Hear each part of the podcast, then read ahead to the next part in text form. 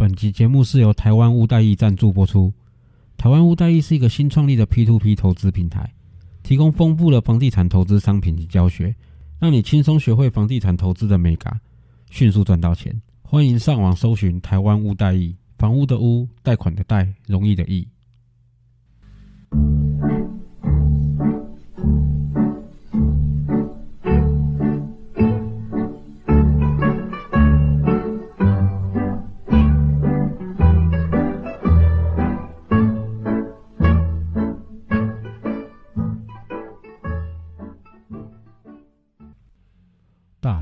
是 Alan，A.K.A 真大少爷，欢迎收听我的频道。现在是四月三十号晚上九点钟，那距离上一次的录音也超过一个月了。跟我比较亲近的朋友应该知道，我现在有个新公司的东西在弄。啊，除了这个之外，包括我老婆开间早餐店嘛，那早餐店现在也要弄第二间店出来，所以我也要帮他。再加上我们自己原本的不动产的东西，其实我这段时间很忙，我几乎没有时间可以坐下来好的录点东西来讲。那再加上台股这段时间，大家随便设飞标设到哪只股票去买，闭着眼睛过一个月都会赚钱的时候。你要认真分析，也认真不出个所以然来。以前我们学的可能基本分析啊，什么本益比啊、股价净值比啊，什么之类的这些东西，现在基本上碰到这种资金潮都没有用了啦。因为是你看，我记得之前航运的成交量大概占台股很大一部分嘛，然后成交量里面又超过五六成又都是当冲的成交量。其实就像我之前所说的一样啊，短线资金一层一层的在叠上去啊，那现在就是比谁是叠在最高点那个笨蛋嘛。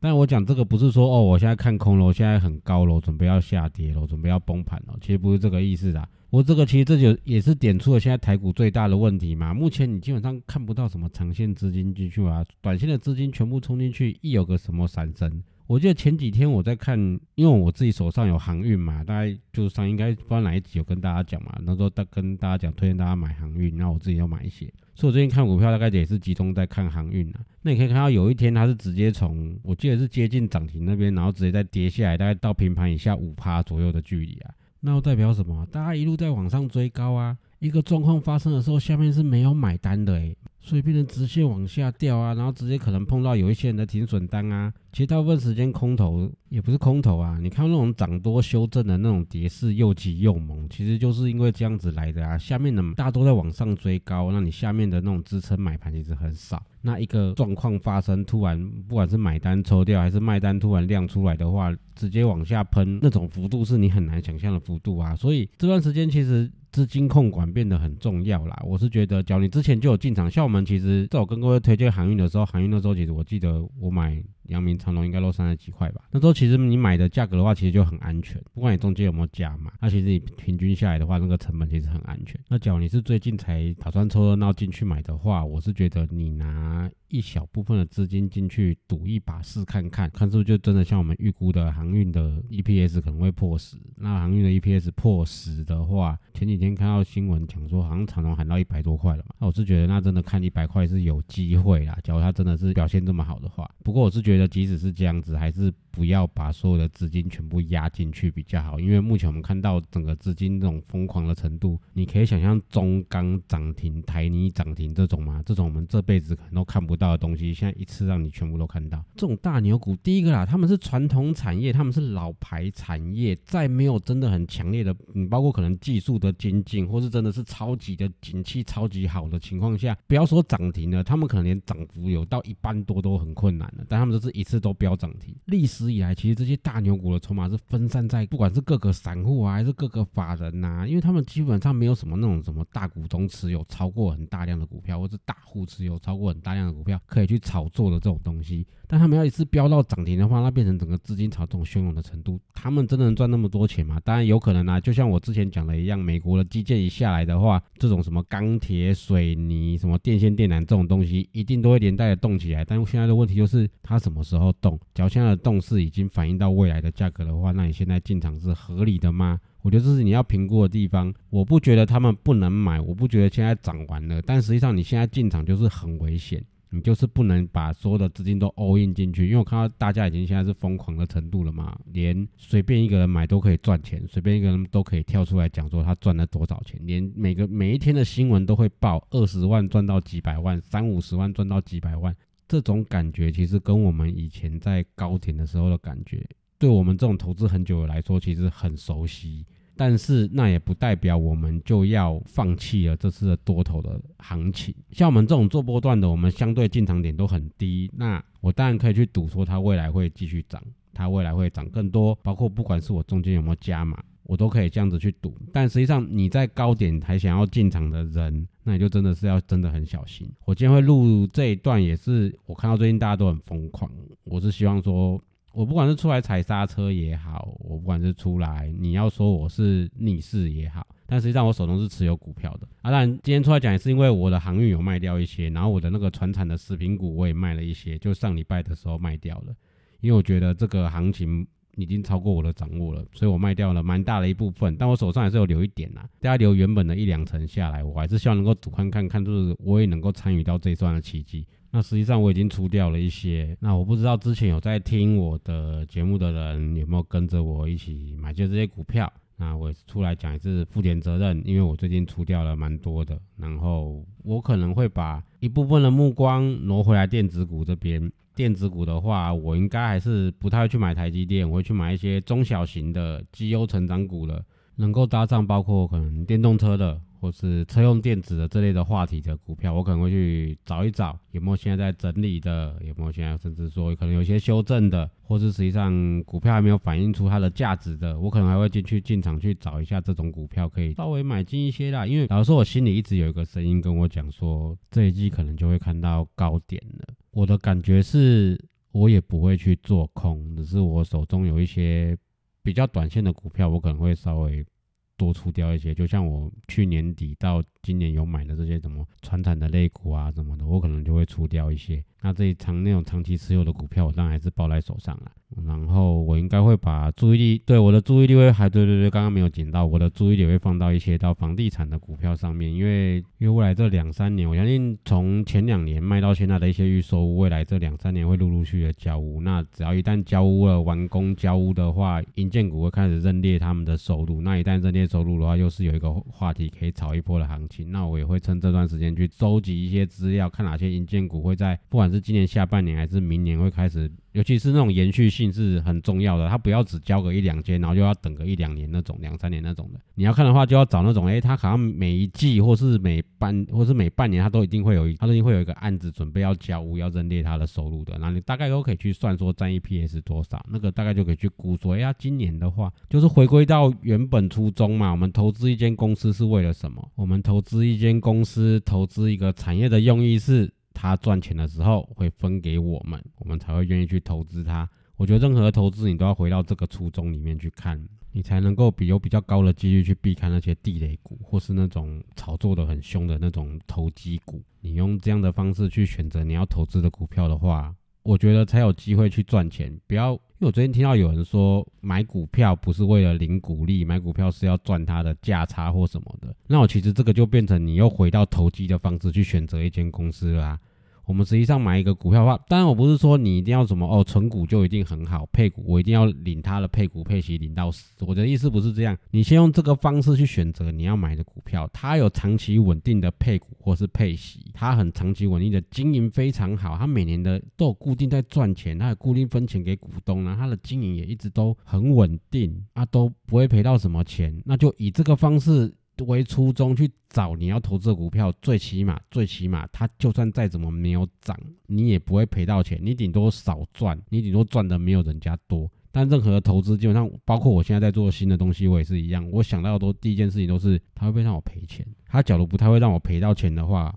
或是说我我要投资多少钱进去，我最多就是赔这些钱。OK，我想好之后，我再去想它的商业模式，它的盈利的模式，有办法把它所有东西串起来，能够把它串成一个，哎，我即使我不在的话，它也能够自己能够运作起来的一种商业模式，它能够去帮我去赚钱。那投资一个股票也是一样，我买进它，即便它没有什么突破性的技术发展啊，或是参与到现在很热门的话题呀，它一定要，或是说什么。哦，有人去刻意去炒作它，我们就不要赌这些东西了。我们先用一个初衷来看就好了。它是不是一个长期稳定在经营的一家公司？看它过去十年、二十年来，它的配股配息，它的股东权益的变化，它的包括各种负债什么基本面的变化，那个你们自己去查。它是一家稳定的公司的话，那你有可能又看好它未来的前景。好，我举例好了，中钢。过去都配股配息，但是它随着景气循环，它会有上下起伏。它可能有时候配息比较少，有时候配息比较多，这个不管它。但它这段时间都搭上了资金潮跟未来美国基建这个话题嘛，想必未来还会有更高的高点嘛。那你把它拿来当做长期持有的股票，你最起码不会赔到钱嘛。或像台积电也是啊，台积电其实你我们一直都知道它是世界最先进的那种晶圆代工的技术，它也一直都很稳定，它基本上也。都不太会赔钱，只是之前我们都把它当成像是中钢、台泥这种股票，也没有想过它会从哦几十块、一百块，然后直接飙到六百块。当然有人说这是一可能有一种过度炒作在里面，但实际上就是这样嘛。你用一个投资一家稳健的公司当前提去做投资的话，原则上你即使没有赚到太多钱，你也不太会赔到钱。我会真的是建议大家用这样的方式去选择你要投资的股票。尤其是现在这个时候，我还是要讲，你说我就要崩盘了吗？你说我觉得可能就要下跌了吗？我心里会有这种疑虑，而且非常深。但是你要我现在就去做空，把我的股票全部都清掉，我也不想，因为有可能有可能还会有高点，我相信有。可能性也不低，但是现在一旦要修正，一旦崩盘的话，会是非常凶猛的，一次就让你翻盘的那种哦。假如你是杠杆做很大的话，有可能一次就让你归零，包甚至可能到负债都有可能。所以你现在要去做多，没有意见。第一个资金管理要够，你最好是小额进场，你不要把太多的资金丢进去。那你要用杠杆去进场的话，我不建议，因为现在一旦下跌修正，我忘记是上礼拜上上礼拜。阳明还是长龙，直接歘一支这样直接下来，上下起伏应该有超过十趴。万一你是 all in 的，也不要讲 all in 的，你杠杆玩很大的，这样子一下子你就完了，你就没了诶。你可能马上就要面临不管妈军扣还是回补什么的，那个你后悔都来不及的情况。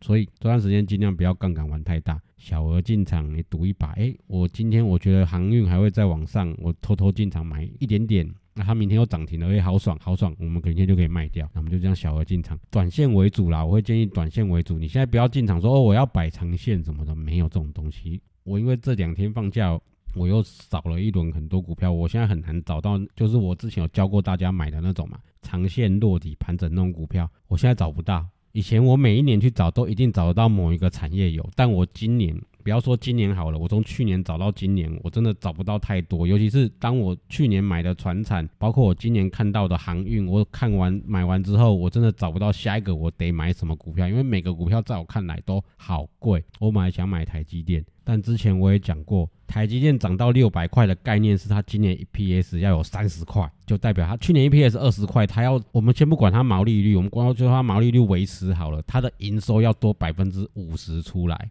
你就想看看有没有可能，你再去想看看它这个六百块是反映到它什么时候的价值，他们可能把未来两三年的价值全部都反映完了。用这个方式去想一下，因为我真的找不到，我现在假如要进场的话，我要摆长线的话，我不知道要买哪一只股票。当然，我有可能回头去做当冲，或是去做隔日冲，甚至我可能一两个礼拜先去做短线，我很鼓励。那就一个重点，不要杠杆，不要杠杆。我今天也是特地播这个时间出来录，因为我看到最近大家的，我觉得每个人都好像觉得自己很神勇一样，都好像觉得自己很厉害，然后仔细去看他们投资的资历，大概都这一两年、两三年内，一年等于就是说，大家是在一个。长期而且是超级大多头，史上最罕见的大多头时代进来投资的，还没有经历过空头的时代，还没有经历过长期很长期的那种死鱼盘盘整的时代。甚至我听有些人讲的话，我看到有些人做了投资，他不是在买卖股票，他是在赌博，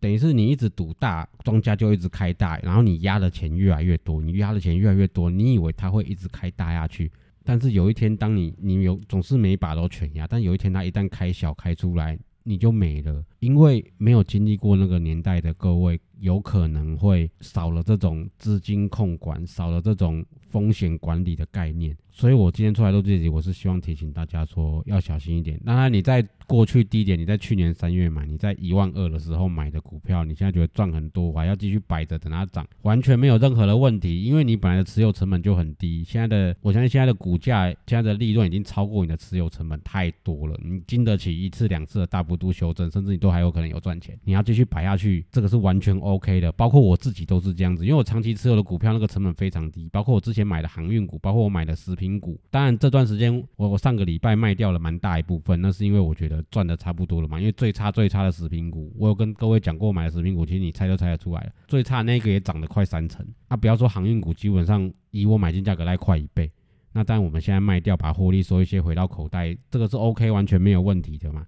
那你即使后面再涨上去的话，那我也老实说，那个就不是我该赚的钱。对我来说，我的概念是这样子，我赚到钱就好了。后面那段不是我要赚的钱。这边也要跟各位建立一个概念，就是假如你会觉得，哦，我现在不敢卖，因为万一我卖掉以后，后面的赚不到怎么办的话，那代表你对自己的技术，不管是技术分析还是基本分析，你对自己买卖的功力还没有琢磨到那么深。也就是说，你其实还要精进你自己的能力，因为。对我来说好了，我对我自己非常有信心。我只要进场，我就知道，我只要进场买股票的话，很高的几率会我会是赚钱的，赚多赚少的问题而已。所以我不怕把股票卖掉，我不怕我卖掉它后续再涨上去，因为我对我自己的操作能力我是非常的有信心的，包括我的资历也够深，包括长期以来都是赚钱的，所以我会不会有那种患得患失的那种心态啊或什么的，我反而会一直很冷静的在看待我自己做的投资。那假如各位你会有这种心态的话，我会建议你趁这段时间，反正这次你有赚钱的嘛，你花一点点钱，也不是叫你去上那些老师的课，你买些书来看，做一点点其他小其他的操作，你赔到一点点钱也没关系，慢慢慢慢建立你自己的心态，去多学习一些技术，培养你自己的信心，这样你就不会这么患得患失，甚至你在未来下跌的时候，真的遇到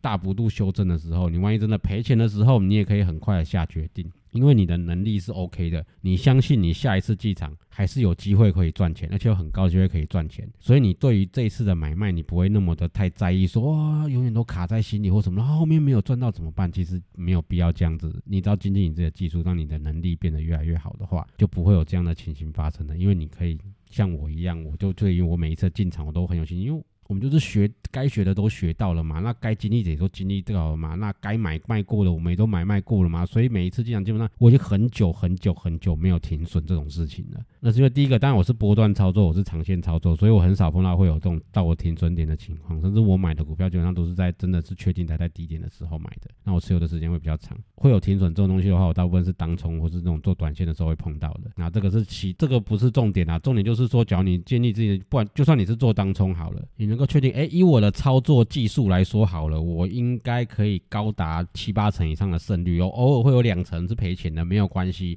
我这七八成赚钱的可以 cover 得回来就好了。我长期下来是有获利的，那你就不会这么有这种患得患失啊！我要是卖掉了赔钱怎么办啊？我要是卖掉了后面的没有赚到怎么办啊？就我们最近看到最夯的图嘛，鱼尾留给人家吃，就那鱼尾好大一串，然后每个人都在心里干，没有必要。我每一次的进场，我大部分时间的进场都是有赚到我该赚的钱的，就 OK 的。那我尽量避免掉停损，哎不对，我尽量避免掉大幅度亏损的几率，这样就可以了，好不好？希望大家能够记得我今天讲的这些话，然后认真的去思考一下自己的操作方向，好吧？OK，好，股票投资就讲到这边。今天其实没有给大家什么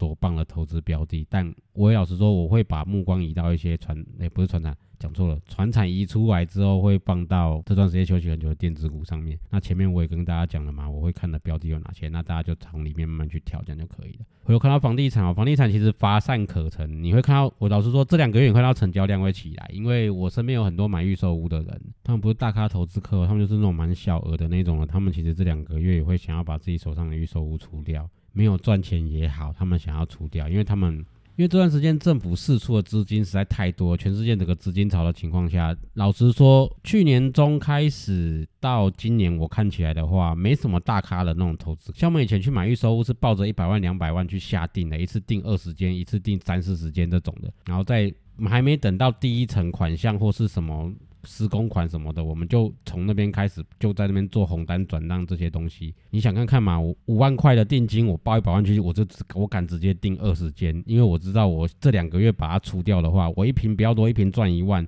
这是小套房十五平的话，我就赚一一间我就赚十五万，我二十间我就赚三百万，这是一个月两个月哦。但是现在我看不到这种东西的发生，我看到很多都是，尤其是竹北，你要说他们是刚性需求也好，但是他们有可能表面上看起来是刚性需求，他是竹科工程师，他是某某在地的什么的，不管是竹北，不管是台南，还是你现在的桃园、台北、新北都一样。我看到的是表面上看起来是刚性需求，年轻小夫妻三四十岁左右的人，他们在买他们的房子，但他们实际上抱着是投资的心态去买的。房地合一税二点零其实达到的是这些人，并没有达到像我们以前这种真正的大型的投资客，因为我们早就知道现在的房地产不适合这样玩的。尤其是去年到现在这种买气的情况下，不是我们炒起来的，是各位平民老百姓。当然，这不是讲我有多尊贵，但我老实说，就是这种小额的投资的人去把它整个行情做起来的。甚至老实说，中间有一些是胡乱的成分，尤其是建商他们代销他们去做胡乱的成分也有。实际买气有，成交量有，但没有你想象中那么凶狠，像我们十年前经历过那种那种凶狠的程度。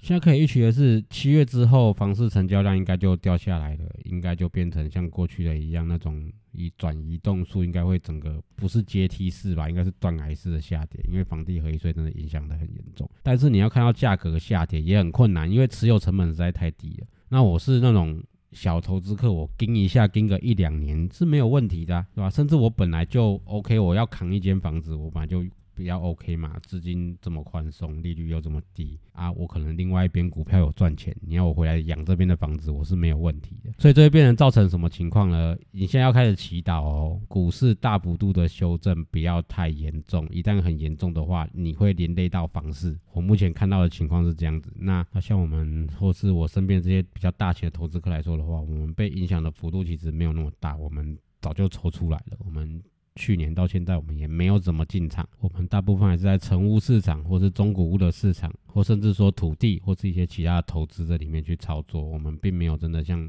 去年到现在这种抢进这种预售屋的市场。所以大家是要比较小心的是，有可能股市的修正太幅度太大的话，会连带影响到房市房价的修正。我们会可能会看到一波这种变成说，你谁杀的多，另一边会跟着杀下来，因为你那是要卖掉一边救另外一边嘛。目前我看到很多人都是这样子啊。所以大家真的要小心。那当然看起来的话，那种危机感很重，其实是因为现在在股股票刚好是在高点。那假如只是这样顺顺的，可能做一些像之前那种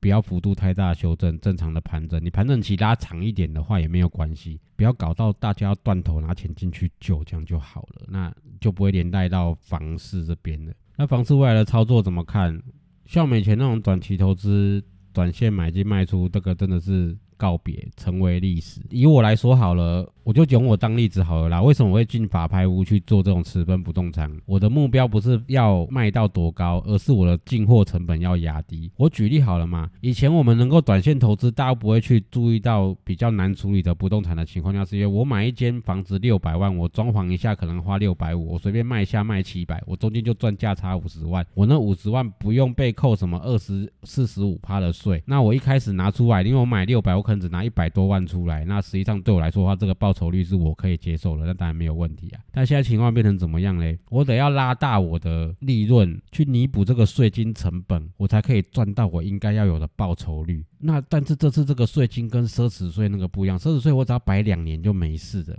跟一般的那种什么租金转嫁不一样。房地合一税是直接课四十五趴。我听到有人在讲说会把房地合一税的税金加上去的，很多知名的线上的网红都讲讲，我都觉得你们到底有没有他妈的真的当过投资客啊？你有没有想过，你把这个税金加上去的话，你的房子还卖不卖得掉啊？你以为房市真的好到像你想象中的那样啊？你们到底？有没有经验啊？我们以前奢侈税的时候，光是要把税金加上去卖，我们都辛苦的要死，我们还只能加一半而已。为什么那时候找人头那么多？为什么那时候死命的要这边撑两年那么久？很少人真的把税金加上去卖了。有啦，你是那种超热门地段、超棒的房子，尤其是店面，店面有机会把税金加上去卖，因为店面的价值本来就是每个人心里自己估的价值都不一样。你这种很棒的地段的，你可能要等五年、十年才有可能有一间会拿出来的店面，那种传家宝类型的店面，你要把什么税金加上去卖，你要加什么上去卖，都有可能有人买，这我不反对。但一般正常的住家，你要这样子把税金加上去卖的话，我就跟你讲，你认真的回头去看一下。下，你奢侈税的时候有没有试过把税金加上去买看看？少听那些网红在胡乱的。我们这种大头客不是我们，我身边的这些大头客，我们不会这样干。相对来说，我跟我的这些朋友，或是跟我的这些之前的前辈带过的前辈，我跟他们讨论的情况下，他们其实以前对我这种法拍屋的操作，他们有点不是很喜欢，因为你们太麻烦了，你们要走法院。但最近我跟他们聊的情况下，他们会愿意听我讲什么，甚至有的人会愿意来跟我学，有的人会希望能够跟我合作的原因。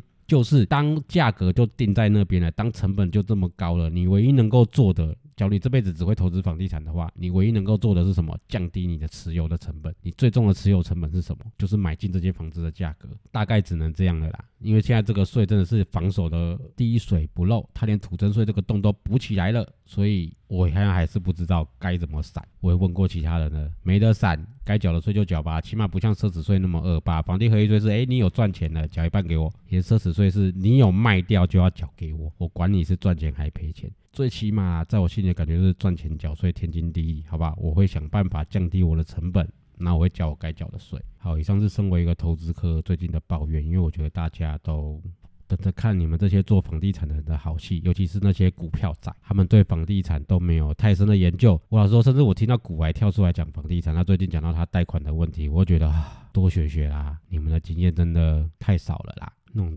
金流啊，跟银行怎么高官啊，培养自己的信用啊，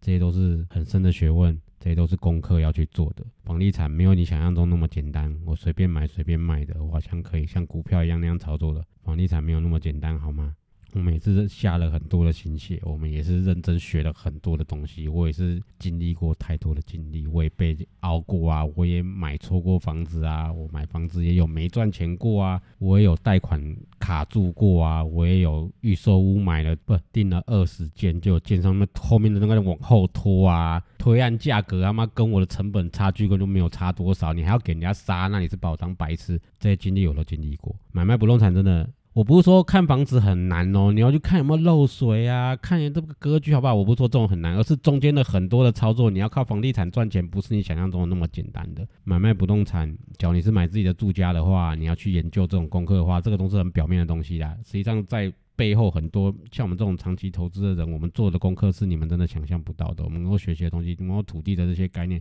包括为什么会跨入围绕重建，为什么跨入法牌屋，为什么会跨进土地这种东西里面去。这种的功课是你们想象不到的，你要接触的人也是想象不到的。不要把它想的那么简单，好不好？这些股票仔，虽然我两边都有做，我也很认真的把两边都做好，但是我也要很认真的讲，不要把投资房地产的都当成像产业，当成要对这种人很多，但对我们这种白手起家人来说，我们真的都靠自己，我们真的是下了功课很足。那大家想学的可以再继续问我问题啦。其实今天这集我也只是录录出来，能够充充数啦。不要希望希望大家我的支持我的各位不要跑掉。因为我觉得我一这个月真的是太忙了，我其实有中间想抓时间出来录，但是我看看看股票，看看房地产，我真的不知道该讲什么，因为实在太无聊了。随便设备不要买就可以啊，我不像大家可以把一个东西把它扩大到那么大，我没有啊，我买到一个，我是跟大家讲航运，就买了之后一路涨上去，你要我每天讲吗？没有那种东西，我怎么每天讲？每天就在那边涨停涨停涨停，要怎么讲？我就只是看着自己账户那种未实现利益越来越高，就这样而已啊。难道我要每天那边秀给你看，说呃我现在赚了几十万，无聊死了。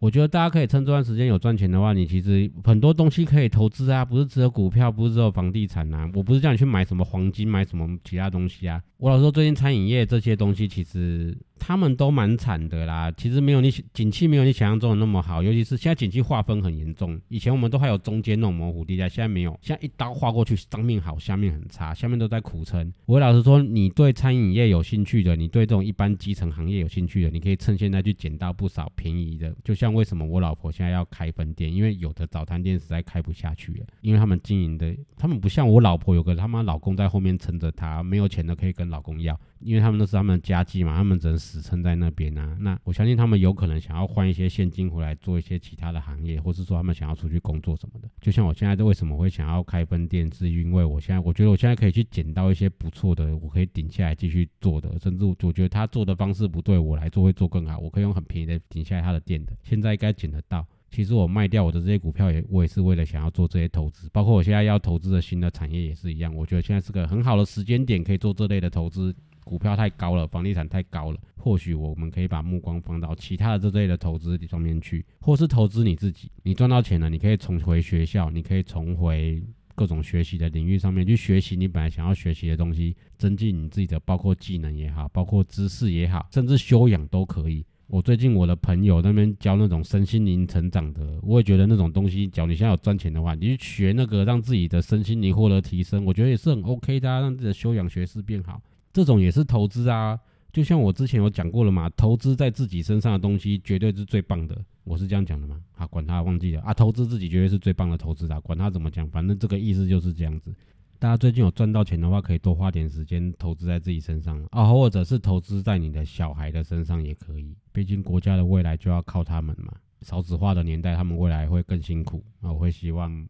我能够尽量，我要留东西给他们也好，我要投资在他们身上也好，我也希望他们尽量，不管能不能帮到别人啊，他们自己不要这么辛苦，我自己也不要那么辛苦，我自己也不要那么 low，我可能要增进我的修养、学识之类都可以。你其实可以开始往这些地方去做投资了。好，我们今天讲到这边。那各位有什么问题的话，欢迎继续跟我联络。我其实还是会去看呐。啊，我这有讲到围绕重建的这些东西的话，大家假如还有兴趣的话，也可以再传讯息给我啦。因为我这段时间真的太忙了。啊，我回来这两三个月应该也会很忙。有一次我现在在接触一些，我可能要拉拉一些朋友来做我的一些重心。企业的伙伴啦？因为我一个人做真的会忙死累死，这不是我一个人可以做的东西。所以未来这段时间我会很忙，我可能还是没办法像之前那样一个礼拜出个两集出来让大家解解闷啊或什么的。但大家真的有问题的话，可以再来问我。未来我对我的节目也会有一些新的规划啦，因为我觉得单纯讲投资的话，